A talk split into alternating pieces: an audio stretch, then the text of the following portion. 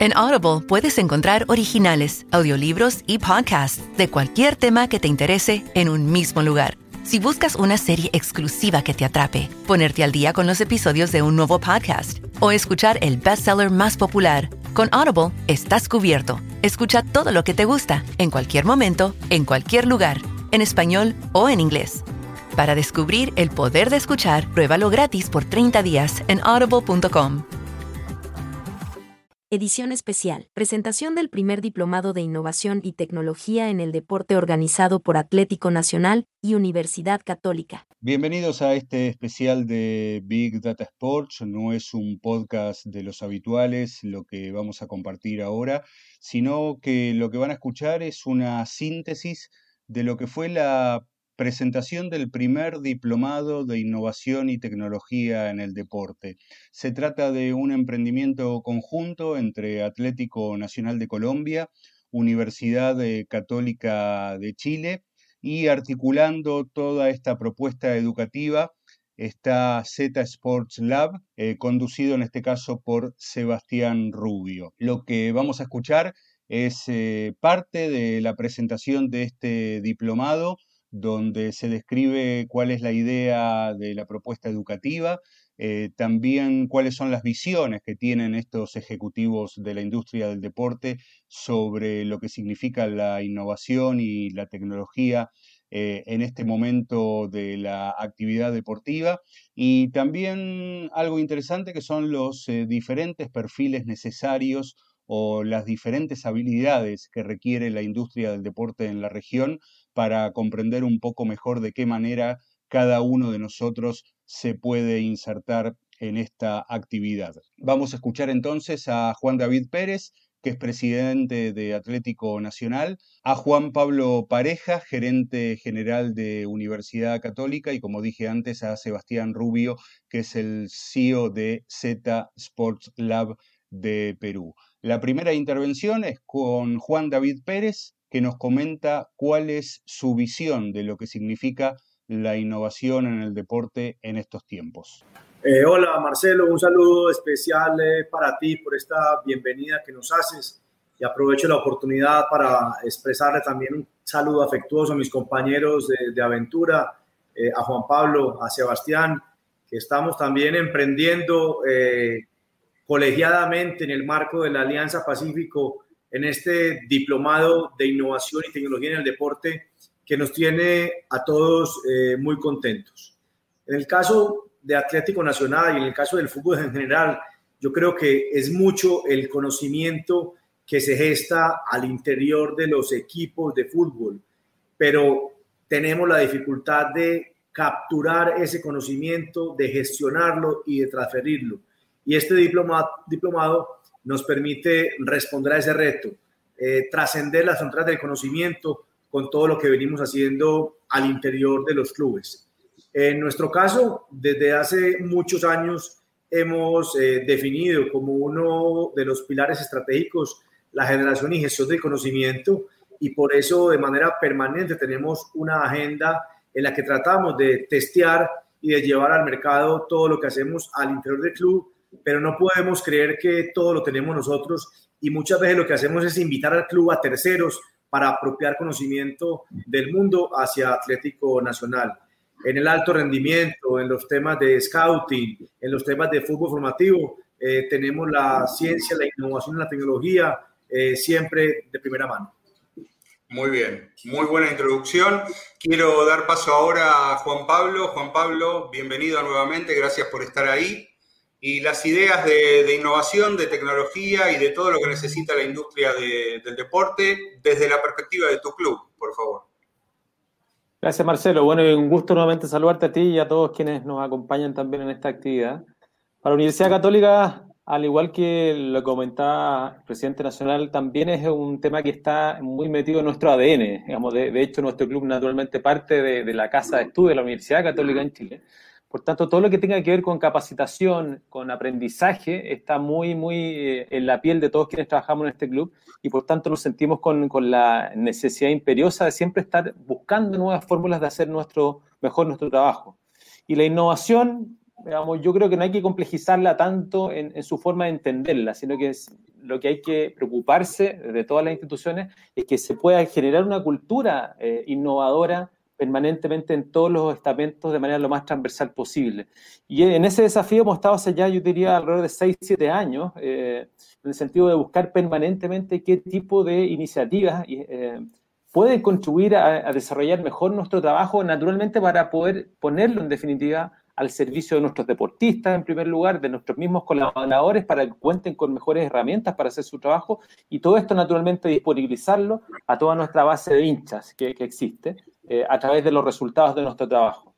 Hemos considerado también como parte de nuestro plan de desarrollo estratégico que elaboramos el último, el año 2018, que está en, en plena operación para el periodo 2019-2023, una serie de iniciativas que permiten efectivamente o incentivan avanzar en esta línea e incluso una de estas iniciativas precisamente apunta a la formalización de todas las iniciativas que tengan que ver con la innovación, de manera tal de que puedan permear, como decía antes, toda eh, la gestión al interior de nuestro club, no solamente en las áreas más administrativas, comerciales, financieras, en todos los, aspectos de, contabilidad o de la administración del, de, del, equipo humano, sino que naturalmente disponibilizarlas a través de las áreas deportivas, lo que es la formación de nuestros deportistas jóvenes y también en lo que es la performance de los deportistas profesionales, tratando de buscar también muchas veces herramientas que permitan implementar este tipo de medidas, pero me parece que lo primordial es generar una cultura de innovación que sea transversal en todos quienes trabajamos el interior de nuestra institución. Y eso es lo que estamos ahora tratando de demostrar y, y mostrar este caso conjuntamente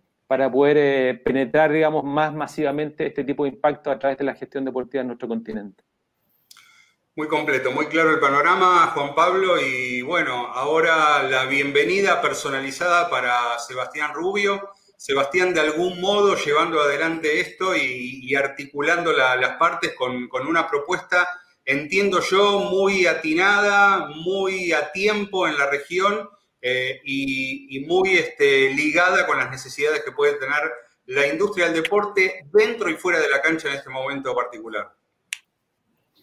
Sí, Marcelo, gracias por la introducción. Efectivamente, pensando en, la, en, el rol nuestro, nuestra definición, viene a ser lo que tú has dicho, ¿no?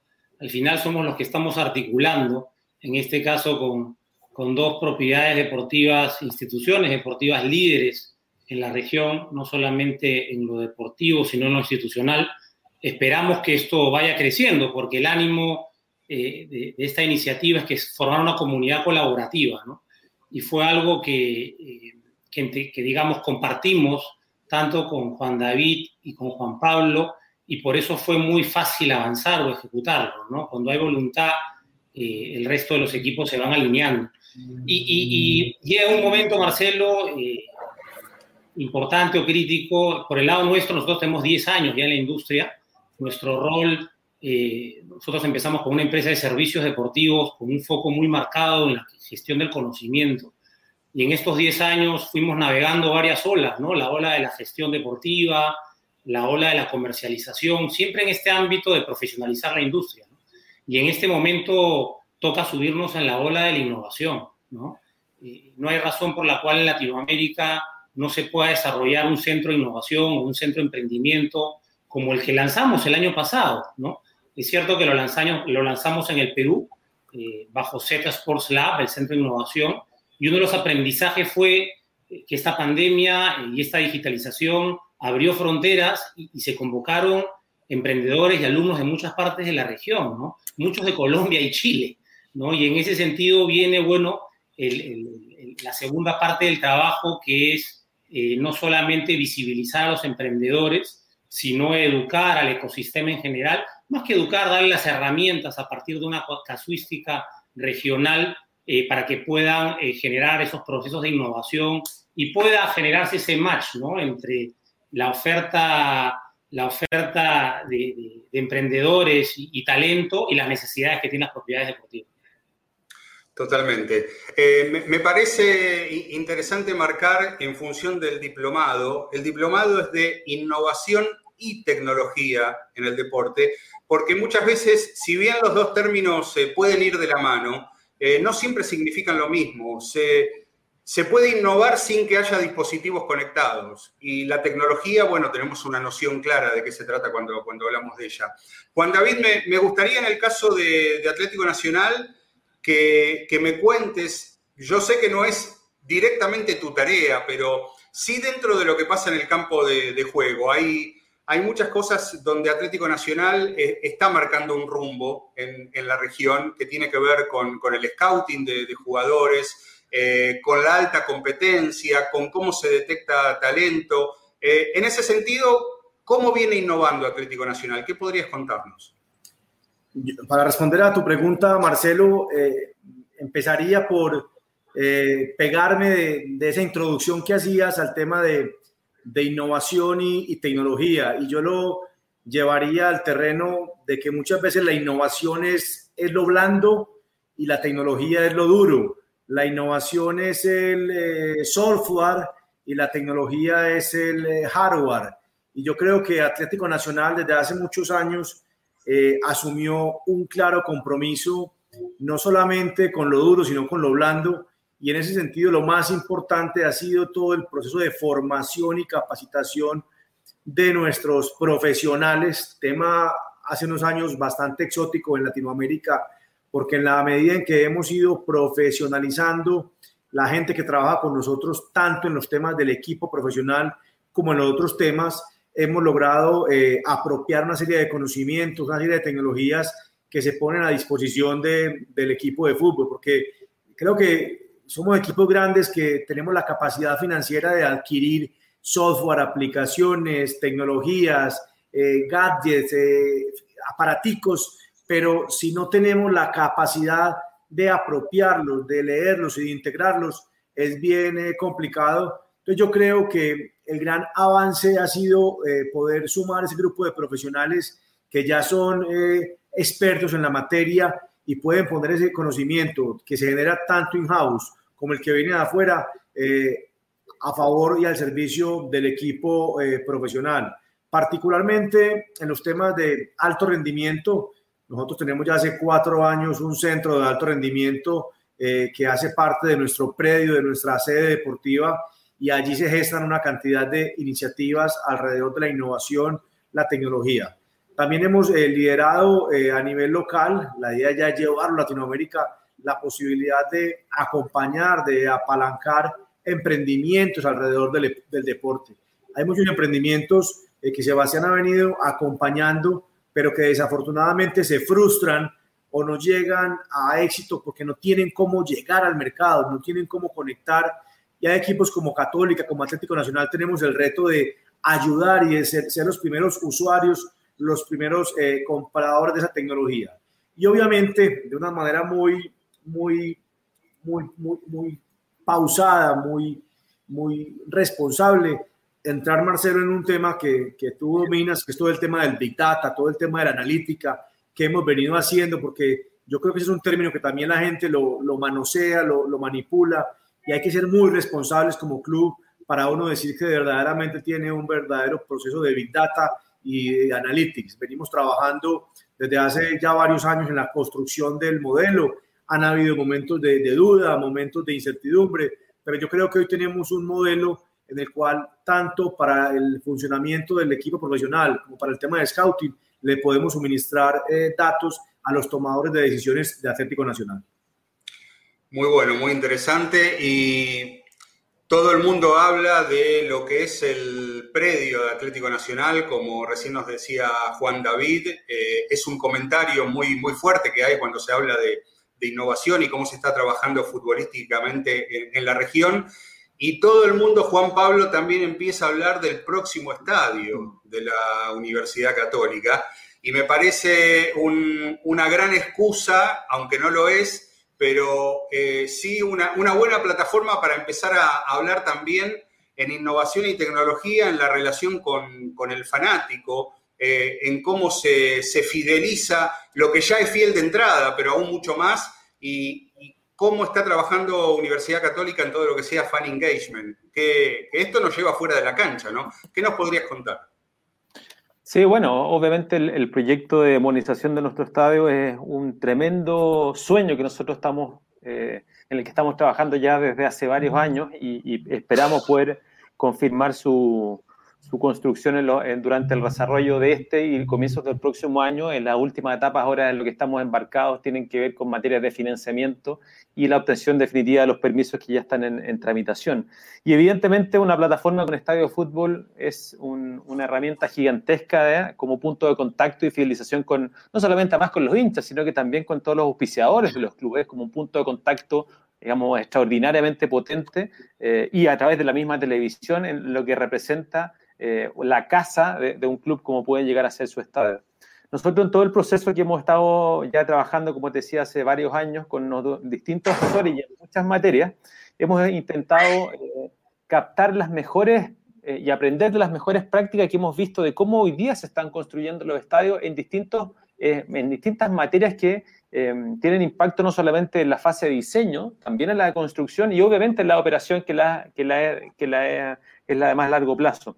Y para eso hemos tratado de, de, aprender en materias de sustentabilidad también, no solamente de, tecnología, que quizás pueden ser un poquito las más evidentes para todos respecto a lo que son las tendencias, los smart stadium, como se están viendo en muchas partes, sobre todo los estadios americanos que llevan quizás la vanguardia en estas materias, pero también en materias de conectividad, en, temas de movilidad, de alguna manera, para que todo esto esté, también este, este, eh, proyecto se inserta adecuadamente con las comunidades con las cuales les toca relacionarse y que sea una oportunidad de mejora de convivencia también de estos grandes recintos que generan una atracción de público muy potente en los días de evento, pero obviamente hay que también tener los resguardos necesarios de ser un buen vecino para de alguna manera estos impactos poder aplacarlos y planificarlos adecuadamente en, estos, en todos estos mundos.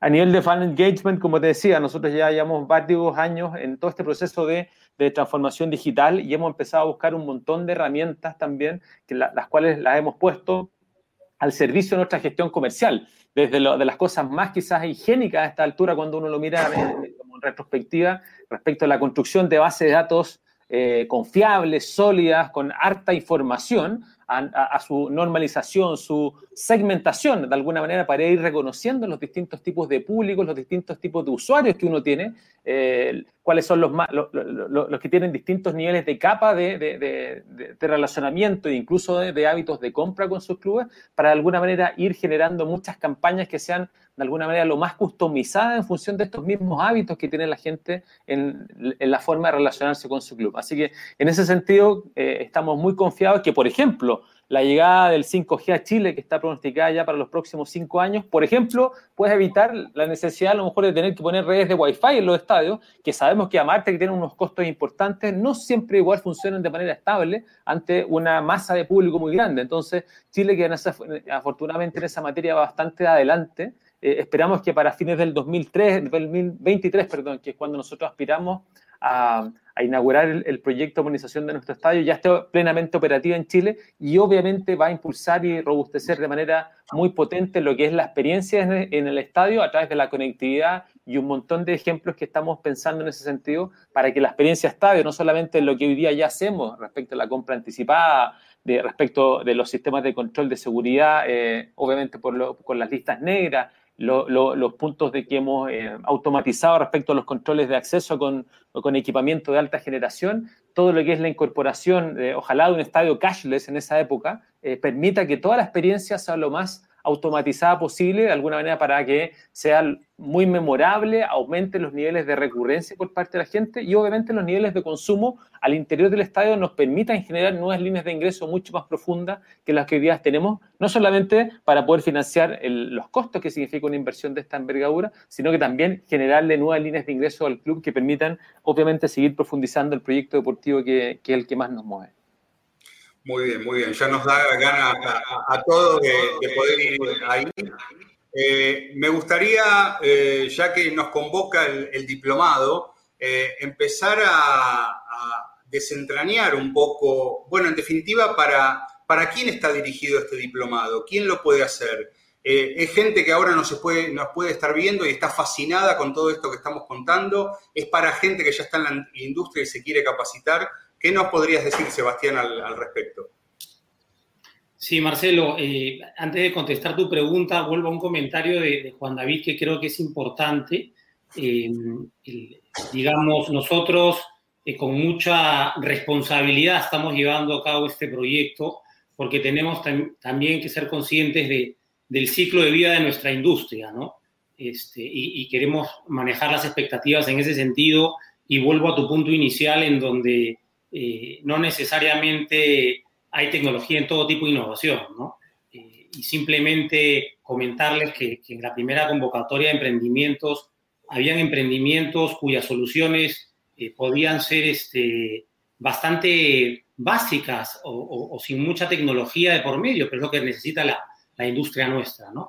Yendo a tu pregunta, y va en esa misma línea, ¿no? Y, y hablábamos con las áreas de marketing de, de, Nacional y de Cruzados al respecto, es bastante abarcativo. Sí, definitivamente está dirigido a aquellas personas que trabajan en la industria del deporte, correcto, profesionales de instituciones deportivas o amate y amateurs también, pero por otro lado al aficionado eh, en general que quiere aportar a la industria, que tiene una visión emprendedora, que le gusta la tecnología, y que pueda, pueda aportar al ecosistema, ¿no? Entonces, en ese sentido, esos son los dos grandes eh, públicos objetivos y está la opción, Marcelo, de poder elegir llevar ambos módulos dentro de la cancha, que lo va a liderar Nacional, y fuera de la cancha, que lo lidera Católica, si quieres una visión más holística, integral, aplicativa, pero si quieres algo más específico, eh, y eres un profesional que interactúa con el alto rendimiento, el scouting, por ejemplo,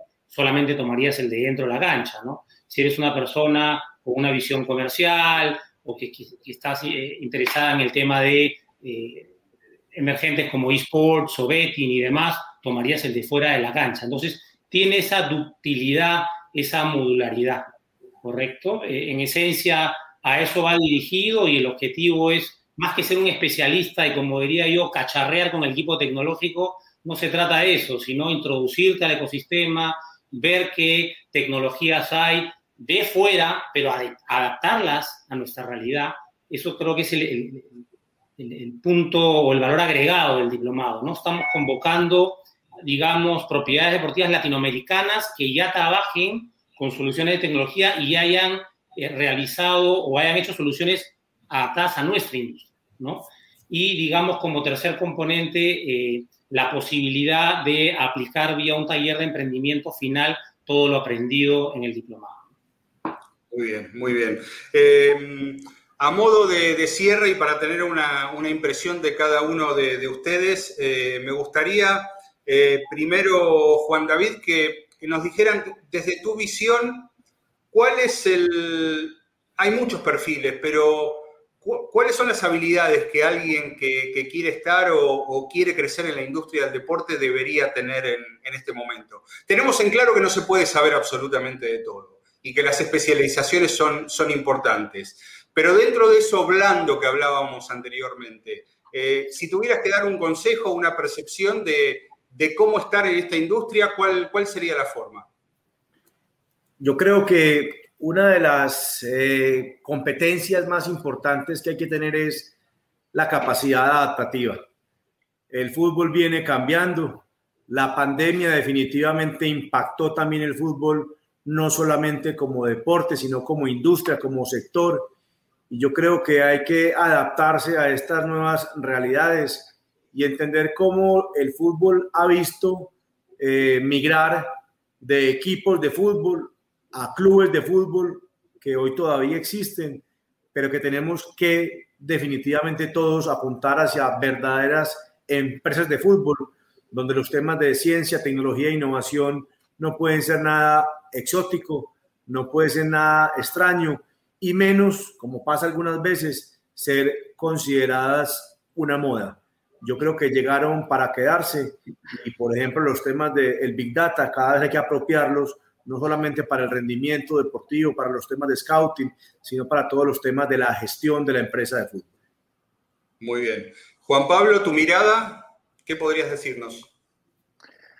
A mí me gusta la gente que tiene hambre por aprender siempre más. Coincido plenamente con lo que decía Juan David, eh, la adaptabilidad, la flexibilidad que los tiempos requieren. Esa frase que lo único constante es el cambio, a mí me gusta mucho porque aplica a todo, a toda fase de la vida y qué mejor, digamos, que la pandemia nos ha enseñado un poco a, a, visibilizarle quizás con mayor fuerza, pero, pero el, hambre por aprender eh, para mí es muy importante. Yo creo en, el mejoramiento continuo a todo nivel, y es cierto lo que decías tú, Martel, Marcelo, que no nadie puede saber todo de todo.